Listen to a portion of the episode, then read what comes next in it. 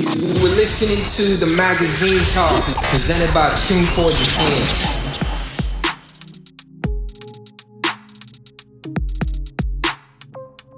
チューンコアジャパンのウェブメディアザ・マガジンがお届けするポッドキャスト番組ザ・マガジントークこの番組は音楽アーティストミュージシャンに無料で法律相談サービスを提供するミュージックロイヤーコレクティブローセオリーの代表でアーティファクト法律事務所の水口英介弁護士とともにアーティストの音楽活動に役立つ情報や様々なトピックをお届けするアーティストエンパワーメントプログラムです。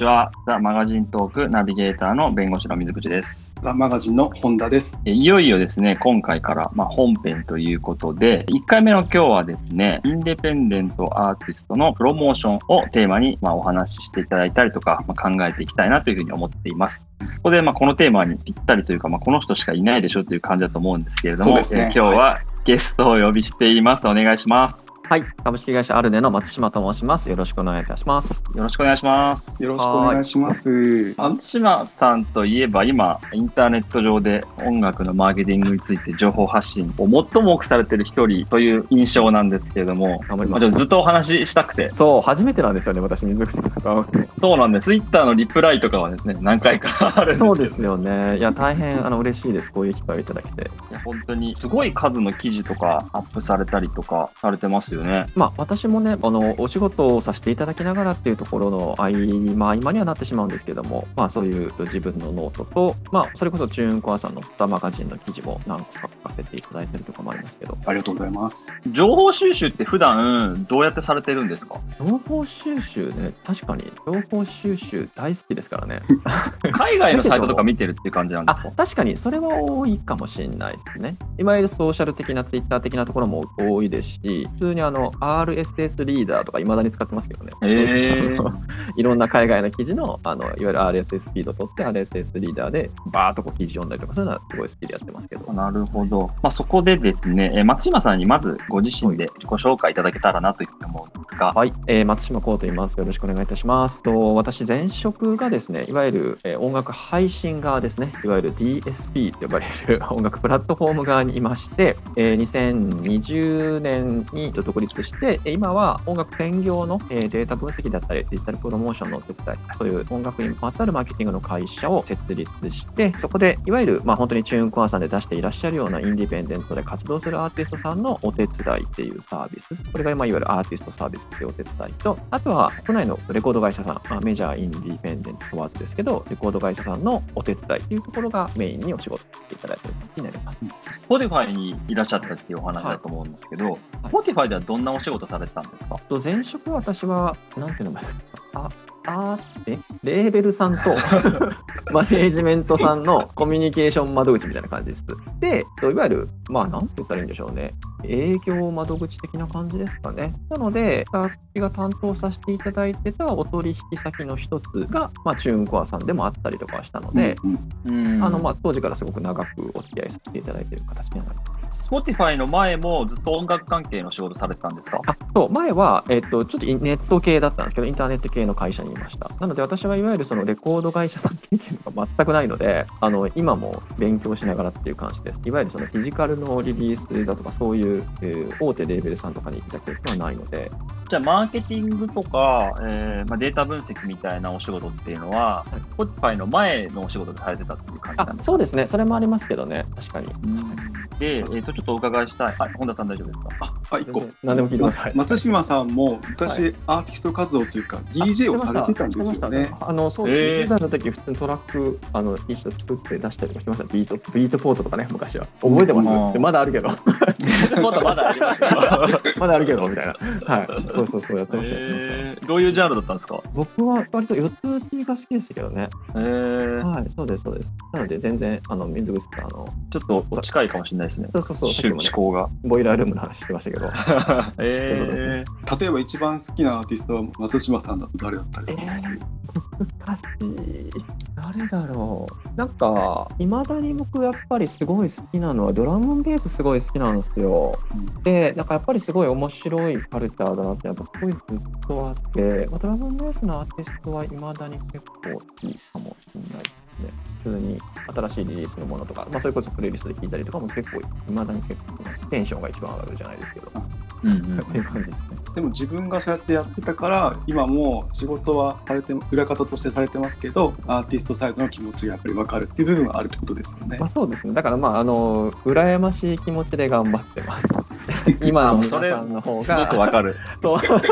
あの、圧倒的に羨ましいなと思いながら、これいいとか悪いとかの話じゃないと思う。単純に、羨ましいなと思ってやってます。でも本当それもう本当にすごく分かって、いや僕だってそれはミュージシャンになりたいよっていう。そうそうそう。ただ、あの、なんかあれですよね、僕もなんか最近そういろんなインディペンデントのアーティストの人とお付き合いしてて、あの、まあ本当にチューンコアさんのおかげもあって、すごくここのボリュームゾーンって増えてるじゃないですか。で、うんその中で、今やっぱりその、脱東京をしてる人すごい増えてるわけじゃないですか。要は東京に居住地を持たずにしても、インディペンデントに活動して収入を得て、生活ができている人がここ増えてて、で、多分このゾーンの次ってやっぱ副業、要は兼業ね、お仕事しながらアーティスト活動する人、ここが結構ボリューム増えてくると良くなるんだろうなってすごく思うので、思うので、弁護士しながらも大丈夫ですよ。あ、本当ですか？まだ、まだ間に合うかな？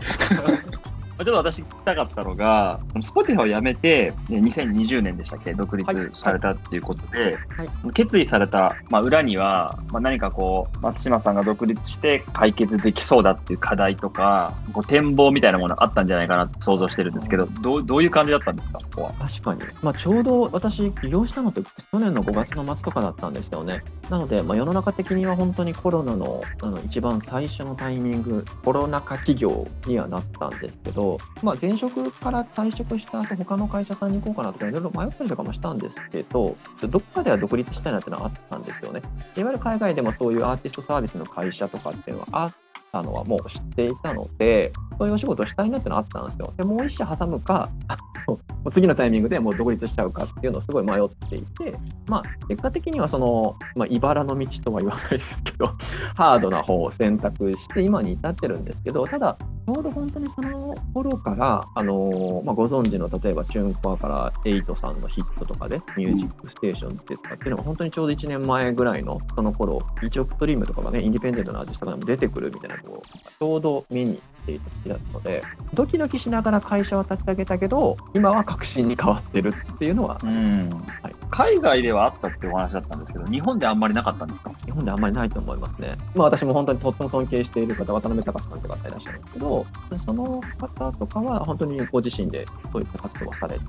ていましたけど、どれくらいじゃないですかね。まあ、あとはその、なんていうんですか、マネージメント兼そういうデジタル面のサポートされてるみたいなところは、あの、いくつかあると思うんですけど、それだけにフォーカスしてる人はあんまりいないそれって、うんいわゆるデータ分析とか、まあ、デジタルマーケティングみたいなものが、まだ日本の音楽シーンでそこまでフォーカスされてなかったからなかったっていうことになるんですかね。それもあると思いますね。で、あとはまあマネタイズの部分が大きいかもしれないですよね。この実際のこのこっち側っていうか、アーティストさん側っていうかは、こちら側としてまあそれが果たして仕事になるのかっていうところが大きいような気がします。なんか、あれですね、の弁護士とかも結構同じで、はいなんか海外のアーティストだと自分で弁護士雇って、うんうん。えーとか、弁護士がそのそもそも権利の管理会社の社長やってたりとかっていう話があるみたいですけど、日本では全然そういう話聞かなくて、まあ似たような話なのかもしれないですね。いや、そうですよね。松島さんと水口さんというアーティストサービスエージェントというところでいうと多分最新というか先端をこうやってらっしゃるお二人なのかなと僕は感じています、アルネ社とローセオリーというところで頑張りましょ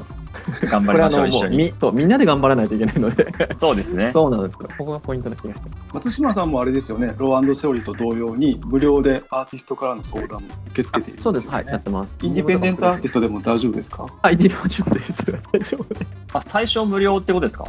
あそうですね、30分の無料っていうのは、いまだにやってますけど、はい、えー、でどれぐらいの数来るんですか、相談が。えーっと、結構来ます。結構来ますけど、結構来る。と。わ、かりました。じゃあこうプロモーションに困ったインディペンデントアーティストはまずは松島さんにちょっとメールしてみるとかアプローチしてみるっていうのは全然。まあそうですね、一応なんか、厳密に言うと、まずは調べて勉強してください。うん。でその上で、本当に分からなかったら連絡してくださいっていう言い方にはしてます。なるほど。はいまあ、いっぱい記事ありますからね、松島さんと書いてるから。なるほど。ちなみに僕、松島さんと一個共通点があって、はい自分の会社名に好きな曲の名前をつけてるっていう確かにそうですね。ところがですね、あの、一緒らしいんですよ。確かにそうです。松島さんの会社は、えっと、何から取られたんでしたっけ私は、えっと、はるか中村さんの「アルネ」っていう曲があるんですけどもう本当に十何年前の曲とかになるんですけど、まあ、私本当にこの曲が好きで最近ちょうど任天堂スイッチの CM の曲になってるんですけどこの曲実は。へえー。そういうあ十何年経ってから CM のタイアップになると面白いですよね。っていうのは思いうながらそれって今、今ならではの話なんですか？昔の曲がタイアップするっていうのは。や結構珍しい気がしますね。でしかもメジャーじゃないですしもちろん。あのなるほど。まあ、そんな松島さんにこれからですね、ちょっと詳しくお話を伺っていきたいと思っています。